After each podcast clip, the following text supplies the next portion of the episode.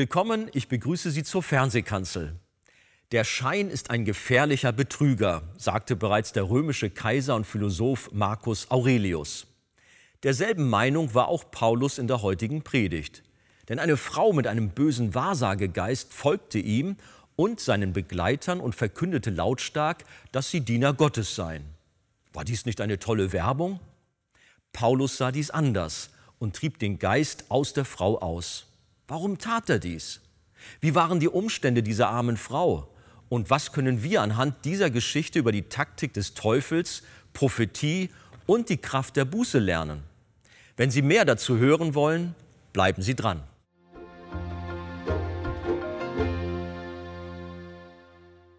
Stehen wir auf miteinander und kommen zu der nächsten Begegnung des Apostels in Philippi. Und das finden wir in der Apostelgeschichte 16, Vers 16 bis 18. Es geschah aber, als wir zum Gebet gingen, dass uns eine Magd begegnete, die einen Wahrsagegeist hatte und ihren Herrn durch Wahrsagen großen Gewinn verschaffte. Diese folgte Paulus und uns nach, schrie und sprach, diese Männer sind Diener des höchsten Gottes, die uns den Weg des Heils verkündigen. Und dies tat sie viele Tage. Paulus aber wurde unwillig, wandte sich um und sprach zu dem Geist, ich gebiete dir in dem Namen Jesu Christi von ihr auszufahren. Und er fuhr aus zu derselben Stunde. Bis dahin. Amen. Ja, setzt euch gern. Also, neben der Lydia begegnete dem Missionsteam um Paulus, als sie wieder einmal auf dem Weg zum Gebet ans Ufer gingen. Paulus ging da also verschiedentlich hin, wie wir lesen, als er in Philippi war. Und als er wieder einmal dort auf dem Weg zum Ufer war, wo die Lydia sich ja bekehrte, traf er eine weitere Frau, eine andere Frau. Und die war jetzt keine renommierte Geschäftsfrau, die kam nicht so sehr aus dem bürgerlichen Milieu, sondern die kam aus einer anderen Schicht. Sie hatte nämlich einen Wahrsagegeist. Und auch sie, so können wir annehmen, wurde der ersten Gemeinde in Europa in Philippi hinzugetan. Denn sie wurde frei und sie löste sich von ihren Hintermännern. Und da wollen wir etwas aus ihrer Geschichte versuchen zu lernen. Sie hatte einen Geist der Wahrsagerei. Wörtlich heißt es einen Pythongeist, also einen Schlangengeist. Das bezog sich ursprünglich auf eine mystische Drachenschlange, die die berühmte Orakelstätte in Delphi bewachte. Davon wissen wir auch aus den griechischen Sagen. Später nannte man alle Leute so, die im Lande so von bösen Mächten besessen waren und so eine Art Sprachmedium gewesen sind. Und genau ein solches Medium war diese Frau. Furchtbar. Es muss eine junge Frau gewesen sein, wenn nicht sogar ein Mädchen noch. Durch sie sprach aber nicht ein Pythongeist, sondern, wie die Bibel uns sagt, ein Dämon. Sie war ein Medium des Teufels. Die Frau mit dem Wahrsagegeist in unserer Geschichte gerät bei ihren dämonischen Einflüsterungen auch in Ekstase. Und so fing die Frau in Philippi an zu schreien.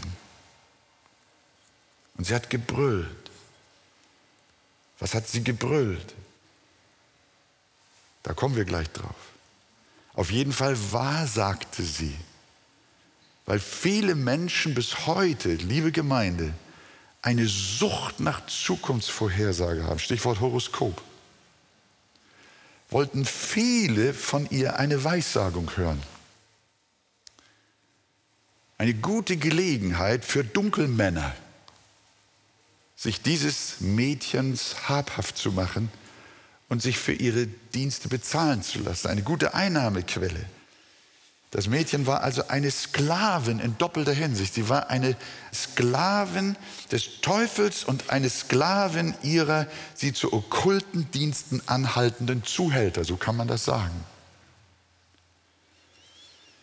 An dieser Stelle vielleicht einen kleinen Einschub. Ich möchte besonders auch darauf hinweisen, dass es auch eine große Schwachheit in gewissen christlichen Kreisen gibt, in denen der Drang nach Zukunftsprophetien unersättlich ist.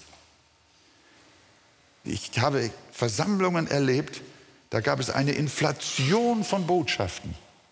Da wurden teilweise sogar prophetische Zettel verteilt. Und die Menschen haben danach gegiert. Und es soll sogar vorgekommen sein, dass sogar Pastoren oder Menschen, die sich so nannten, Geld für ihre Prophetien genommen haben. In manchen Versammlungen gibt es fünf, zehn und zwanzig Weissagungen und Prophetien in einer einzigen Versammlung. Ist das biblisch? Nein. Jakobus schreibt, ihr wisst nicht, was morgen sein wird. Ist das okay, wenn er das so schreibt? Oder sagen wir ihm, oh, Jakobus, du bist doch nicht voll Geistes. Würdest du voll Geistes sein, dann weißt du doch, dass es die Prophetie gibt. Aber Jakobus sagt, das ist die Norm. Ihr wisst nicht, was morgen ist. Und er lädt uns nicht ein, darüber zu spekulieren, jetzt jeden Morgen neu eine Prophetie für den nächsten Tag zu bekommen. Sondern er bleibt aber, ihr wisst nicht, was morgen ist. Und das ist gut so. Ich sage euch, liebe Gemeinde, es ist gut so, dass ihr nicht wisst, was morgen ist, oder? Ihr würdet verrückt werden, wenn ihr wüsstet, was morgen und übermorgen nächstes Jahr passiert. Bin so froh, dass ich weiß, mein Morgen ist in der Hand Gottes und er weiß, was ich brauche. Amen. Amen. Und deswegen fährt Jakobus fort und sagt, wir sollen unser Morgen dem Herrn anbefehlen und sagen, wenn der Herr will und wir leben, wollen wir dies oder das tun. Er redet von keiner Prophetie für morgen. Befiehl dem Herrn deine Wege und hoffe auf ihn, er wird es wohl machen. Wir sind in der Gefahr, in einen falschen Geist hineinzugeraten, der sich wirklich neutestamentlicher Gemeindeprophetie versucht zu bedienen, sie aber absolut missbraucht. Ist jetzt nicht der Platz dafür, über neutestamentliche Prophetie zu sprechen, aber wir nehmen es von dieser Frau und von den Menschen, die danach gierten, von dieser Frau etwas zu hören, Weissagungen zu hören. Und die Menschen waren bereit, in ihrer Sucht, die Zukunft zu kennen, Geld zu bezahlen und Männer reich zu machen. Was schrie die Frau nun hinter Paulus und seinen Begleitern hinterher? Hör mal, was diese Frau rief. Diese Männer sind Diener des höchsten Gottes, die uns den Weg des Heils verkündigen. Wow! Diese Männer ruft diese Frau aus dem Wahrsagegeist heraus. Diese Männer sind Diener des höchsten Gottes, die uns den Weg des Heils verkünden. Interessant. Ist doch ein wahrer Satz. Stimmt das nicht, was sie gesagt hat? Stimmte das? Ja, natürlich stimmte das. Kann das denn sein, dass der Teufel Wahrheit spricht?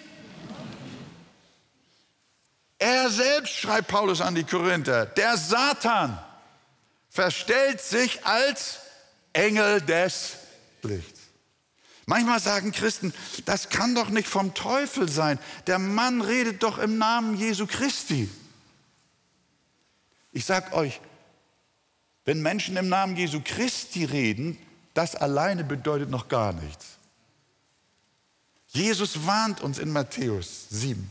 Es werden viele zu mir sagen an jenem Tage, Herr, Herr, haben wir nicht in deinem Namen geweissagt? Haben wir nicht in deinem Namen böse Geister ausgetrieben? Haben wir nicht in deinem Namen viele Wunder getan. Und was antwortet ihnen der Herr? Dann werde ich ihnen bekennen, ich habe euch noch nie, ich habe euch noch nie gekannt. Weicht von mir, ihr Übeltäter. Der Teufel kann ganz fromm reden, liebe Geschwister. Und das ist der Weg, wie er sich viele Menschen einsackt. Weil jemand Bibelverse zitiert, mein naive Christen, muss es doch richtig sein, was er lehrt. Okkultismus und Spiritismus leben davon, viel wahre biblische Dinge sich unterzumischen. Der Teufel spricht so lange die Wahrheit, bis er dich zu fassen hat.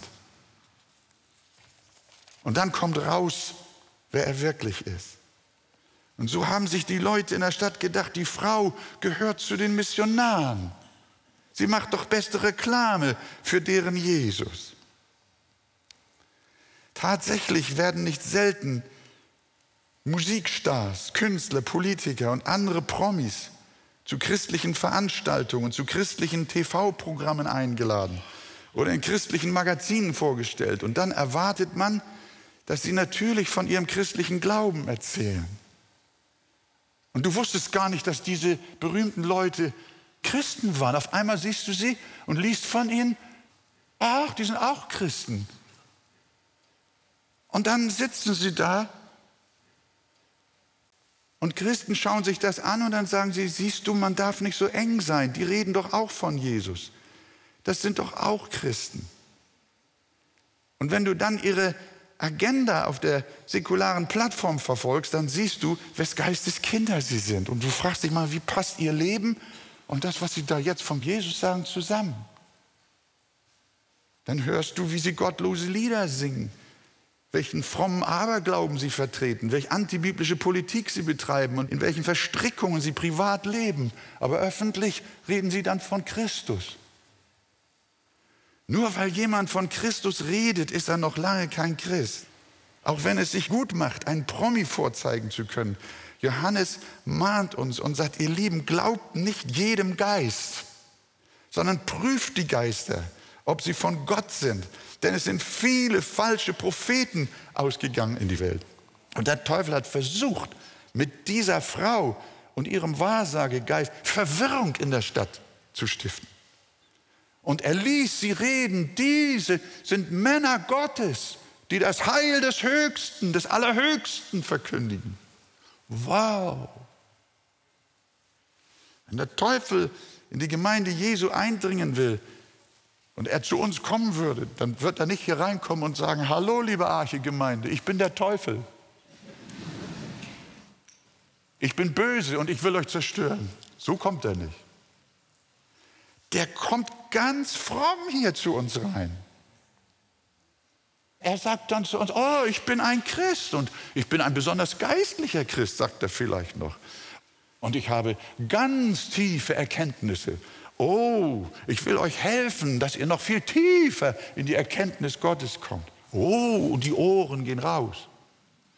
Und der hat was ganz Besonderes, der hat Weissagungen und der hat Wunder und Zeichen Oh, zumindest redet er davon.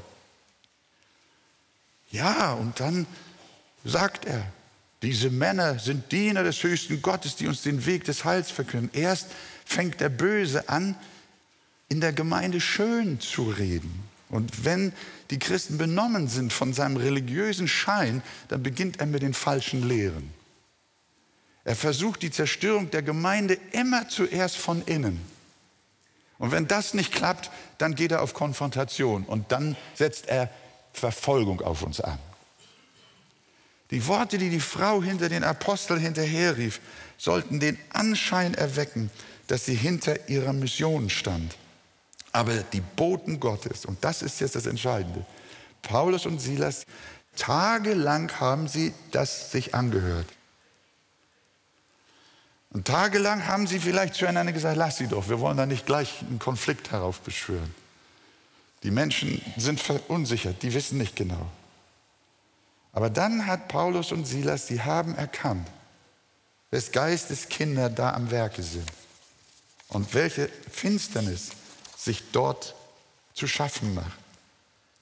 Und sie wollten nicht, dass fremde Kräfte für das Evangelium eingespannt werden, um Menschen anzuziehen. Das brauchten die Apostel nicht. Sie brauchten keine Promi-Werbung für das Evangelium. Die Gemeinde Jesu braucht keine Hollywood-Größen, um Christus zu publizieren. Gott braucht für seine Sache keine christlich angemalte Prominenz. Was er braucht und gebraucht, sind Menschen, die durch eine tiefe Buße gegangen sind und deren Leben wirklich verwandelt und verändert wurde und im Sinne der Heiligen Schrift nachweislich und sichtbar Nachfolger Jesu Christi geworden sind, die ein glaubwürdiges Leben führen mit dem Herrn Jesus Christus und nicht ein zwiespältiges und doppelbödiges Leben, sondern die wirklich echt sind. Darum geht es jetzt zum Schluss. Dass auch du dich überprüfst, ob du den Schein eines gottseligen Lebens hast und vorgibst, etwas zu sein und auch fromme Sätze mit uns redest und fromme Lieder mit uns singst, aber dein Herz ist nicht wirklich dabei. Jesus sagt einmal, nach außen sind sie geschmückt wie wunderbare Gräber, aber innen sind sie voller Totengemeinde, voller Fäulnis. Und das hat der Apostel hier aufgedeckt mit seinen Brüdern. Der Teufel wollte sich durch eine religiös-okkulte Frau zum Sprecher des Evangeliums in Philippi machen, aber Paulus durchschaute das Spiel.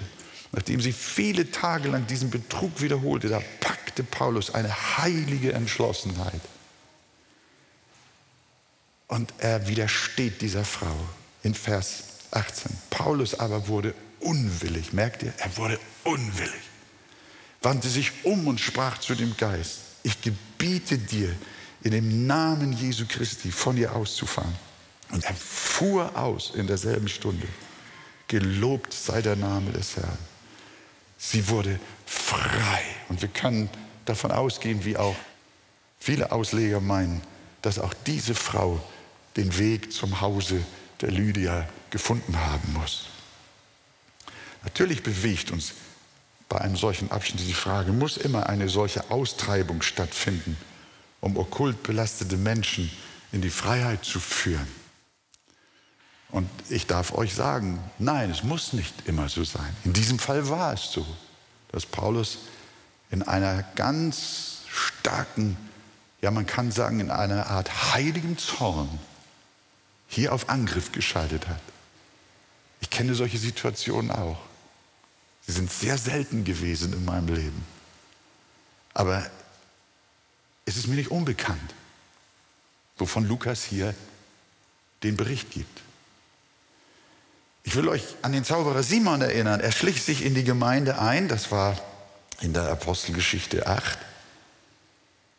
Und die merkte es nicht, obwohl dieser Magier Simon ja definitiv ein Zauberer war, also ein total okkult besetzter Mensch. Als er sich dann verriet und den Aposteln Geld brachte, damit er auch wie die anderen den Heiligen Geist empfing, betete Petrus kein spezielles Befreiungsgebet.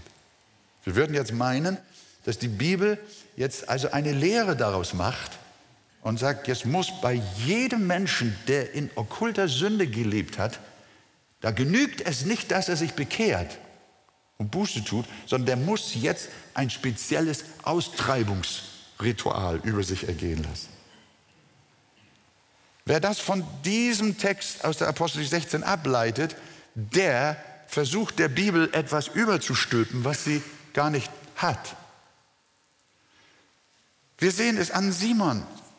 Petrus sagt nicht, komm her, Freund, jetzt muss ich einen Exorzismus mit dir machen. Nein, er sagt Folgendes.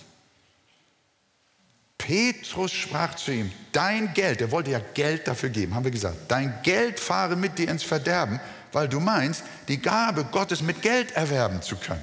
Genau wie die Frau mit dem Wahrsagegeist, die hat tolle Worte gesprochen. Faszination ging aus von ihr hinsichtlich der Männer Gottes. Und hier Ich möchte diese Gabe haben, das sieht gut aus. Das macht sich gut. Ich zahle euch was dafür. Und da sagt Petrus zu ihm, ganz einfach, du hast weder Anteil noch Erbe an diesem Wort, denn dein Herz ist nicht aufrichtig vor Gott. Und jetzt kommt, was er sagt. So tue nun Buße über alle deine Bosheit und bitte Gott, ob dir die Tücke deines Herzens vielleicht vergeben werden mag. Denn ich sehe, dass du in bitterer Galle steckst und in Fesseln der Ungerechtigkeit. Tue Buße und bekehre dich gründlich. Das ist die generelle Botschaft der Heiligen Schrift. Die Bibel unterscheidet nicht zwischen den allgemeinen Sünden, den Zivilisationssünden und den okkulten Sünden. Wir müssen die Sünder nicht unterteilen in spezielle Sünder und allgemeine Sünder, sondern die Bibel kennt nur Sünder und nur wegen Sündern ist Gott in Jesus Christus gekommen, um sie selig zu machen, in Jesu Namen. Also, ihr Lieben, tu Buße und bekehre dich gründlich, mehr nicht. Wende dich hier, jetzt, heute zu Jesus Christus. Tu Buße über deine Falschheit. Tu Buße über deine Doppelbödigkeit. Bekehre dich im Namen Jesu und bitte den Herrn, dass er dir alle deine Sünden vergibt. Und wenn du möchtest, komm hinterher zu uns und wir beten mit dir. Aber wenn der Heilige Geist in dieser Versammlung wirkt, dann wirkt er und verwandelt Menschen, wie er aus dem Simon, dem Zauberer, diesem Medium, einen neuen Menschen gemacht hat, indem er einfach wirklich aufrichtige und echte Buße getan hat. In Jesu Namen. Könnt ihr mir folgen? Also ich hoffe, es ist mir sehr wichtig, weil auf diesem Gebiet sehr viel Not vorhanden ist. Wir haben auch manchmal in einem Menschen den Mächten der Finsternis widerstehen müssen und wir haben es auch getan. Und wir haben tatsächlich Ähnliches erlebt wie auch hier die Geschichte. Aber in der Regel ist es so, dass der Herr Seelen errettet, indem er sie in seiner Güte zur Buße leitet. Und deswegen zum Schluss die Botschaft an dich, lieber Freund. Wo immer du bist, ob du ein normaler Sünder oder ein okkulter Sünder bist. Und das, was du tun musst, ist nicht mehr heucheln, nicht mehr christlich schauspielern, sondern aufrichtige und rechtschaffende Buße tun und dich zu Gott bekehren. Und was hat Simon getan? Der hat den Ruf zur Buße angenommen. Und er antwortet dem Petrus, betet ihr für mich zum Herrn, dass nichts von dem, was ihr gesagt habt, über mich komme. Und lieber Freund, wir wollen auch für dich beten. Wir wollen für dich beten, dass nicht das Gericht Gottes über dich kommt, wegen deiner Scheinheiligkeit, wegen deines unglaubwürdigen Christenlebens. Es kann sein, dass du dich mit okkulten Sachen befasst hast, mit Zauberei und mit allen möglichen Geschichten und Zirkeln. Und ich möchte dir Mut machen. Sag dem Herrn, vergib mir das. Tu diesen ganzen okkulten Mist aus deinem Leben raus. Und komm und bitte den Herrn, vergib mir. Und wenn du möchtest, dass wir für dich beten, wie das Simon auch gesagt hat. Betet für mich. Petrus hat gebetet, da bin ich mir sicher. Und der Mann ist frei geworden. Und wenn du das auch möchtest, dann laden wir dich ein. Wir beten für dich. Dass Jesus Christus Licht in deinem dunklen Herzen macht. Und er macht alles neu. Es gibt kein Ansehen der Person. Jesus ist da und will heute Menschen helfen, dass sie aus der Finsternis zum Licht kommen. Und der Herr Jesus wird dir an diesem Tage ein neues Leben schenken. Wie jener jungen Frau in Philippi, wie jenem Zauberer dort in Samaria. Gott helfe dir. Gelobt sei sein Name. Amen.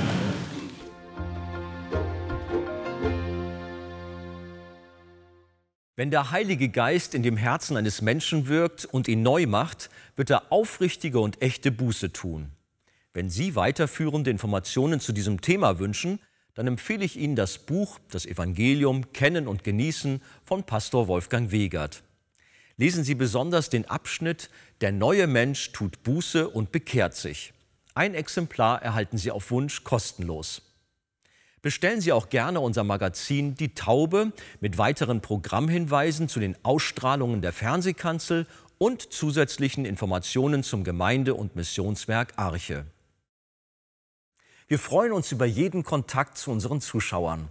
Sie erreichen uns per Brief, E-Mail oder zu nachfolgenden Zeiten unter der eingeblendeten Telefonnummer. Näheres zur evangelisch reformierten Freikirche Arche finden Sie im Internet. Liebe Zuschauer, mit Ihrer Spende helfen Sie mit, das Evangelium von Jesus Christus über das Fernsehen in viele Häuser zu übertragen. Wir sagen auf diesem Weg herzlichen Dank. Über eine Spende auf die eingeblendete Kontoverbindung würden wir uns sehr freuen.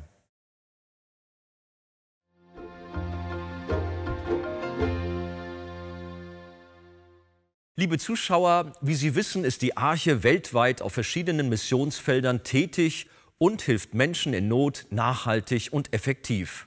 Besonders auch Kindern, die unter Armut, Krankheit, Bildungsmangel und Obdachlosigkeit leiden.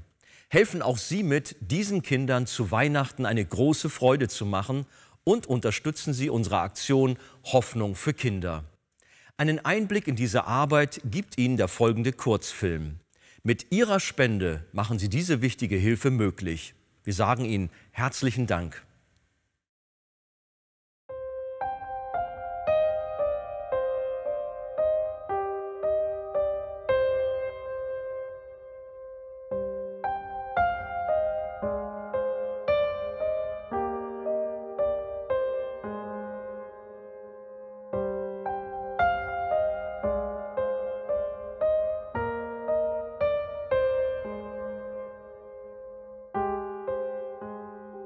Besonders für Kinder in Not leistet das Missionswerk Arche aus Hamburg humanitäre Hilfe auf vier Kontinenten. In Brasilien, Indien, Myanmar, Afrika, in der Ukraine und in Russland werden Suppenküchen sowie verschiedene Projekte für Waisen- und Straßenkinder unterstützt. Bedürftige und kinderreiche Familien werden mit Lebensmitteln versorgt. An Weihnachten sollen wieder viele sonst traurige Kinderaugen strahlen. Mit der Aktion Hoffnung für Kinder werden von der Arche Tausende von Weihnachtspaketen mit Grundnahrungsmitteln, Süßigkeiten, Hygieneartikeln und Spielzeug vor Ort verteilt. Daher kommt die Hilfe genau dort an, wo sie am nötigsten gebraucht wird.